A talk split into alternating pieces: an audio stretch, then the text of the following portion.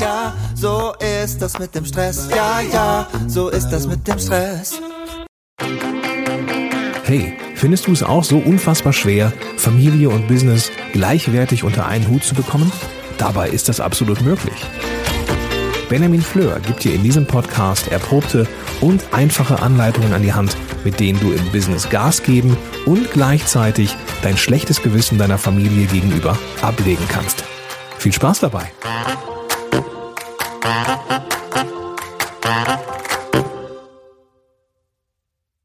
Einen Scheiß muss ich. Und damit ganz herzlich willkommen zu dieser Podcast-Folge. Mein Name ist Benjamin Fleur und ich freue mich, dass du eingeschaltet hast.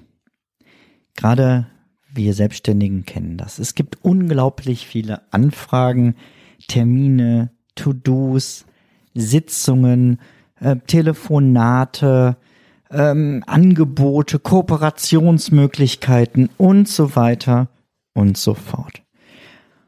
Und nicht wenige der Menschen, mit denen ich zusammenarbeite, also nicht ich als ähm, in meinem Unternehmen, sondern mit denen ich zusammenarbeite in 1 zu 1 Trainings, sagen, es ist einfach zu viel. Und irgendwie müsste ich das mal priorisieren. Und ich glaube, das ist das Rangehen, was wir normalerweise auch haben, zu sagen, was ist davon eigentlich das Wichtigste? Also, dass das alles wichtig ist, das ist ja klar, ich muss das alles auf jeden Fall noch machen. Aber wo soll ich denn anfangen? Heute möchte ich mit dir den Weg andersrum gehen. Denn du musst einen Scheiß. Ich glaube nicht, dass du alles, was auf deiner To-Do-Liste und in deinem Kalender steht, wirklich machen musst und du wirklich daran teilnehmen musst. Und um da ein bisschen Klarheit für dich reinzukriegen, möchte ich heute einen, sorry, einen zweischrittigen ähm, Weg mit dir gehen. Der erste Schritt ist, schreibe in der nächsten Woche, ja, ab jetzt gleich, sieben Tage lang, alles auf, was du tust. Das klappt am besten, wenn du immer aufschreibst, wenn du eine neue Tätigkeit anfängst. Das ist ein bisschen Aufwand, aber glaube mir, es wird sich lohnen. Und ähm, das geht jetzt besonders an die Frauen raus, ohne da irgendwelche Vorurteile bedienen zu wollen. Das sind reine Erfahrungswerte. Wenn du sagst, ach, ich kann das gar nicht alles aufschreiben, weil das ist so viel und ich mache ja immer mal das und das und dann mache ich mal eben noch das und hier zwischendurch noch, ja, dann hör damit auf. Ganz ehrlich, da hast du schon Problem Nummer eins erkannt, was du nicht musst. Mach eins nach dem anderen. Und wenn dir nur das durch das Aufschreiben schon auffällt, weil dich das Aufschreiben nervt, wirst du vielleicht automatisch anfangen, konzentrierter immer eine Sache nach der anderen zu machen. Gibt auch Männer, die das tun. Sage ich direkt dazu, bevor das hier noch einen Shitstorm gibt oder so. Aber was machst du dann mit diesen Daten, wenn du alles aufgeschrieben hast? Dann fragst du dich, muss ich das wirklich tun? Und du fragst dich das bei jedem einzelnen Punkt auf deiner Liste. Ja, dabei können schon eine Menge Erkenntnisse herauskommen. Aber der eigentliche Trick ist die Betonung der Frage. Muss ich das wirklich tun? Also, wer zwingt dich denn? Sind es die Gegebenheiten? Sind es andere Menschen? Sind es Erwartungen anderer? Aber bei wie vielen Sachen sind es auch Erwartungen an dich selbst? Bei wie vielen Sachen sind es Gewohnheiten? Bei wie vielen sind es Glaubenssätze, dass man das halt so macht? Frage dich bei jedem dieser Punkte, muss ich das wirklich tun? Und was macht dieses Müssen eigentlich aus? Und alles, was du nicht klar beantworten kannst, dass du es musst, mach es in Zukunft einfach nicht mehr. Du kannst den Satz aber auch anders betonen. Muss na, jetzt habe ich da doch wieder das Muss aus Gewohnheit ähm, betont. Ich versuche es nochmal anders. Muss ich das wirklich tun? Diese Podcast-Folge wird präsentiert vom exklusiven Partner meines Podcasts, Meistertask. Meistertask ist eines meiner wichtigsten Werkzeuge für die tägliche Arbeit. Mit Meistertask plane ich alle meine Projekte alleine oder im Team. Ich plane und bearbeite damit große Dinge wie Familienfeiern, berufliche Projekte oder auch meinen Redaktionsplan hier für den Podcast.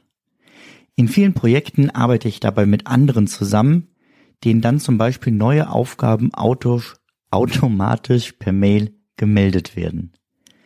Meistertask arbeitet reibungslos mit anderen Produktivitätsprogrammen zusammen, um einige zu nennen, Slack, Spark, Gmail, Zapier, If und natürlich MindMeister.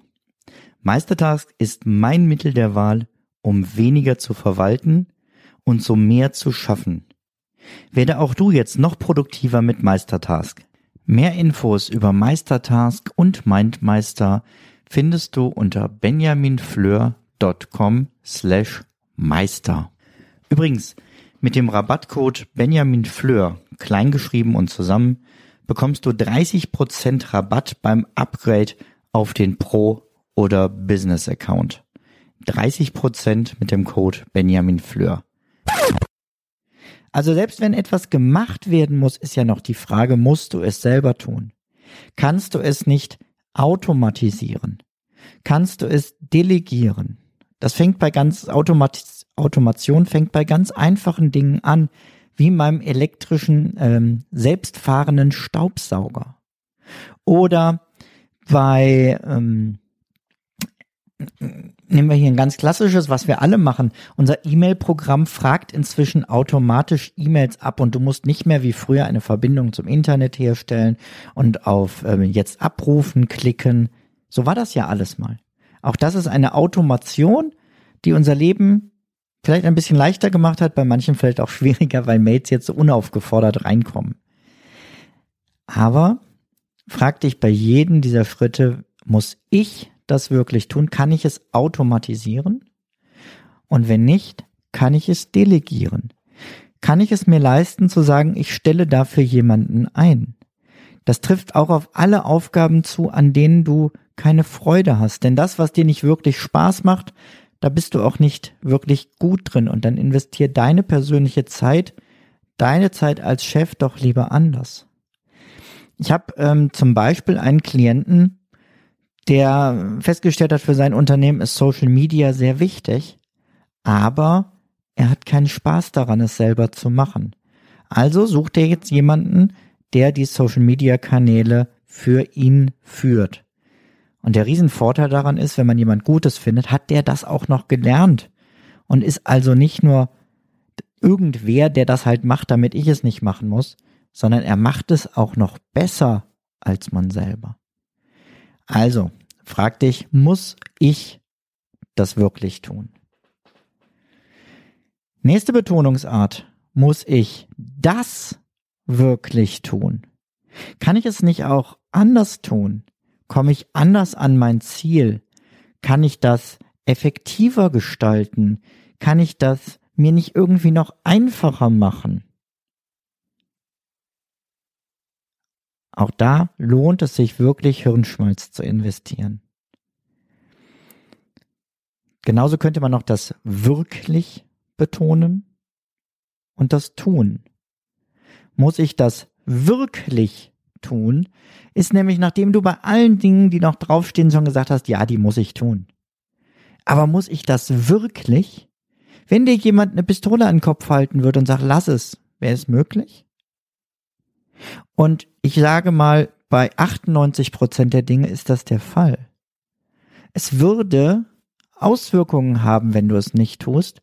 Aber wie schlimm sind diese Auswirkungen wirklich? Was musst du wirklich tun? Und ich glaube, da bleibt gar nicht so viel über. Mal ganz ehrlich, ich muss wirklich meine Familie versorgen. Wie ich das mache, ist letztendlich doch mir überlassen. Ich muss wirklich Steuern zahlen.